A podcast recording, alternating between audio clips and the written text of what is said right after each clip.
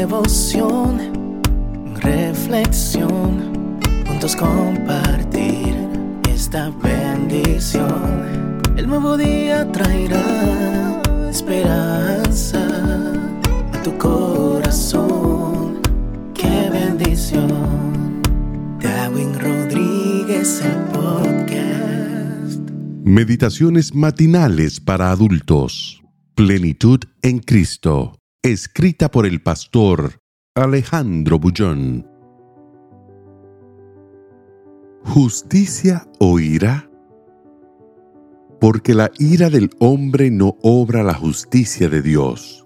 Santiago 1:20. Carla sabía que la noche de aquel domingo marcaría su vida para siempre. Era una noche fría la más fría de todas las que había vivido al lado de su joven esposo. Las cortinas se movían con el viento helado, pero ni siquiera el aire de la noche era capaz de apagar la ira de su corazón.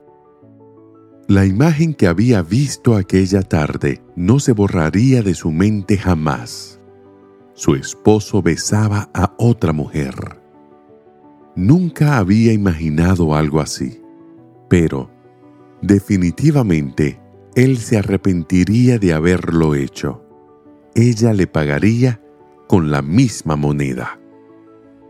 Saltó de su inercia. No miró el reloj. Cualquier hora daba lo mismo para lo que pensaba hacer. Se vistió con prisa.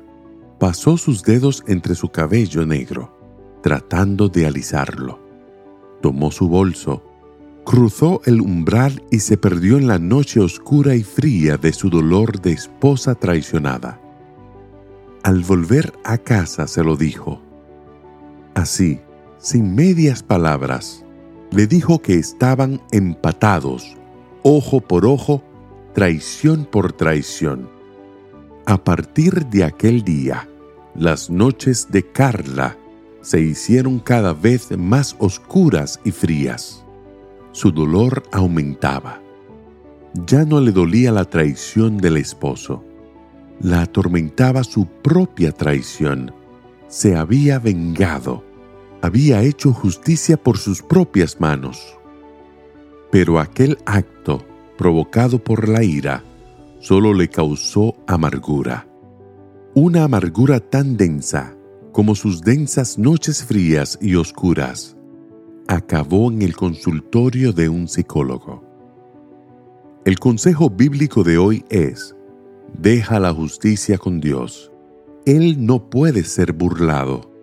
La persona que te hirió puede parecer victoriosa hoy y mañana, pero los actos de justicia divinos llegan oportunamente, llegan a su debido tiempo.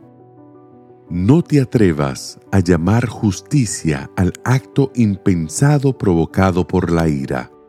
Las prisiones están llenas de gente que solo quiso hacer justicia. Las prisiones del alma también abrigan en sus celdas a gente herida que como Carla se dejó llevar por la ira.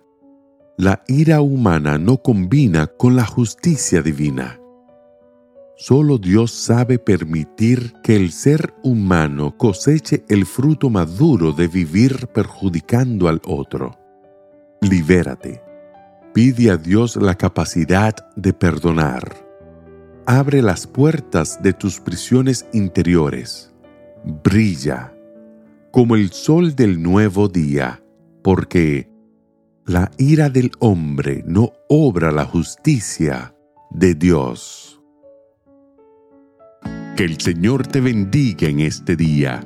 Sé fuerte y valiente. No tengas miedo ni te desanimes, porque el Señor tu Dios está contigo donde quiera que vayas.